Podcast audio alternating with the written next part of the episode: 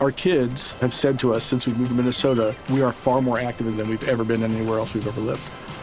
Moving to Minnesota opened up a lot of doors for us. Just this overall sense of community, the values that, you know, Minnesotans have. It's a real accepting, loving community, especially with two young kids.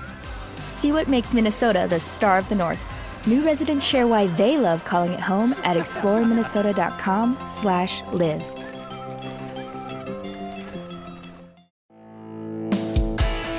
Este es el podcast de Alfredo Romo, 889noticias.mx.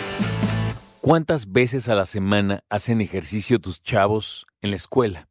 Yo tengo entendido que en una secundaria hacen dos veces a la semana. Ejercicio. Educación física, ya sabes. Todos amamos educación física. Bueno, muchos amamos educación física, ¿no? Y siempre está el chiste de, no, yo sacaba 10, el único que se acaba de decir en educación física. Bueno, el punto es, hay una propuesta bien interesante que para combatir la obesidad infantil en México, que es el país más obeso de niñas y niños del mundo, el Senado de la República tiene en la mesa una iniciativa para que tengan más horas de ejercicio en las escuelas, con lo cual yo estoy de acuerdo. ¿Te acuerdas cuando nos tenían en la mañana así, a ver, fórmense, a ver, tercero B, a ver, marcando el paso? Ahí deberían de hacer ejercicio. ¿Qué frío? Pues con más razón. La verdad. ¿Y sabes qué? Que no es una onda. No es una onda, digamos, eh, de tortura. No, es una palabra muy difícil. Voy a, voy a corregir, perdóname.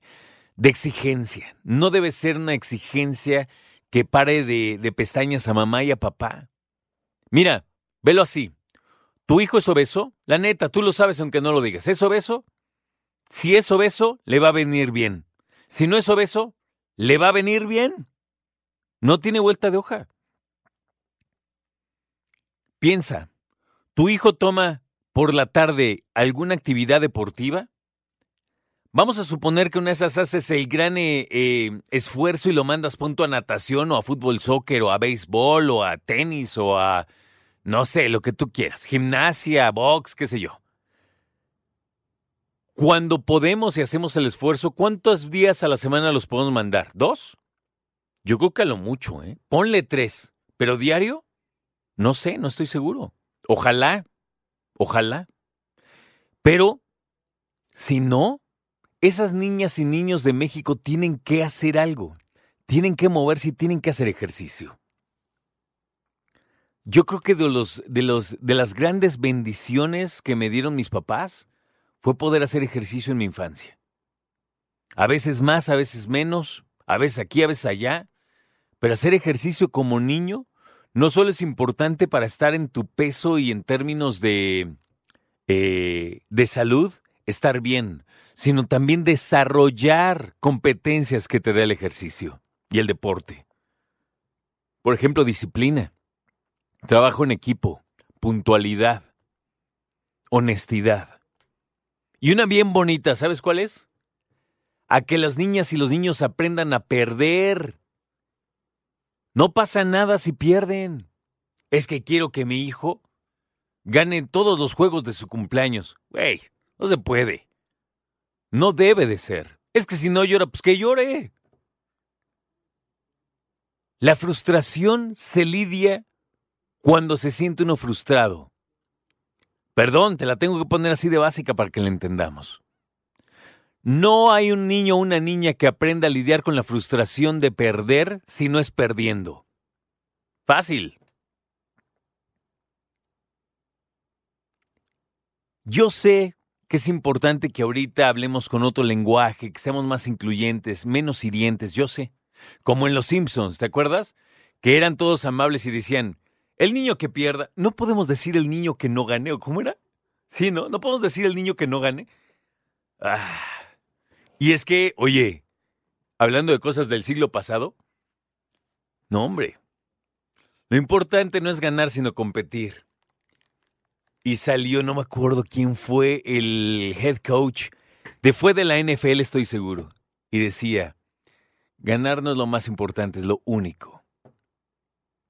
Y entonces forjamos esta pendiente demandante del ejercicio y del ganar. Sabes que en Estados Unidos tienen esta, esta frase de tu hijo es un ganador o un perdedor. No nos hagamos, no nos apropiemos de esas frases tan bobas y tan vacías, ¿no? Porque tampoco se trata de eso. Digo, a Estados Unidos, a cualquier país hay que aprenderles mucho de lo bueno.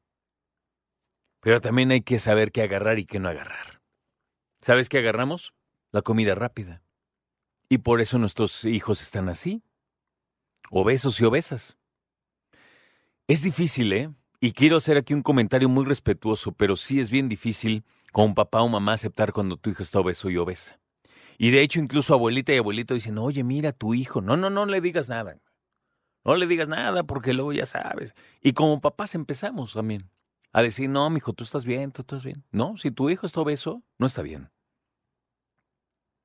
Antes, igual del siglo pasado, recuperando esas cosas, se decía, no, es que un niño gordito es un niño sano. No es cierto. ¿Tú sabías que hoy hay bebés que los mandan a dieta? Es en serio, ¿eh? Y más bien a régimen, porque dieta es otra cosa. Dieta la tenemos todo, todo lo que comes es una dieta. Pero me refiero a que los mandan a régimen porque cuando están un pasito pa- un poquito pasaditos de su peso según los meses que tengan o sus primeros años, pues sí tienen que decirle a la mamá y a papá, oiga, frénele por acá, denle más por acá, vamos a mantenerlo, que no suba tanto, etcétera, etcétera. Y pasa y no está mal. Y me parece que una mamá y un papá desde ahí tienen que tener precisamente esa mentalidad clara de decir, yo quiero que mis hijos estén en salud, que vivan sanos y sanas. Y para eso hay que ser honestos. Que no te gusta que le digan gordito y gordita, pues yo lo entiendo, no, pues no está padre, eso me queda clarísimo. Que los molestan, debe ser horrible. Pero el sol no se tapa con un dedo. Y la manera de cambiar algo es aceptándolo y viendo la manera precisamente de cambiarlo de la manera más sana, más equilibrada y más positiva. Mira, voy a plantear esta situación. Cuando hay un niño o una niña obesos, casi siempre es porque papá y mamá también lo son. No es una regla, pero a veces sucede. Cuando nos damos permiso de echarnos una garnacha, que no está mal de vez en cuando, te puedes dar cuenta la cantidad de papás, mamás e hijos que van a echársela, que tampoco tiene nada de malo. Pero si van cada tercer día, si van diario, si pasan por la garnacha para llevar la cena a la casa, ahí la cosa está más compleja. Entonces sí tenemos que hablar de, amén de lo que hagan en el Senado de la República en cuanto a esta propuesta de poner a los chavos a hacer ejercicio en la escuela, creo que no te la puedo poner más fácil. Estamos a 10 de enero, estamos empezando el año. ¿Qué onda con el ejercicio para toda tu familia? Escucha a Alfredo Romo donde quieras. Cuando quieras. El podcast de Alfredo Romo en 889noticias.mx. Our kids have said to us since we moved to Minnesota, we are far more active than we've ever been anywhere else we've ever lived. Moving to Minnesota opened up a lot of doors for us. Just this overall sense of community, of values that, you know, Minnesotans have. It's a real accepting, loving community, especially with two young kids. See what makes Minnesota the star of the North. New residents share why they love calling it home at exploreminnesota.com/live.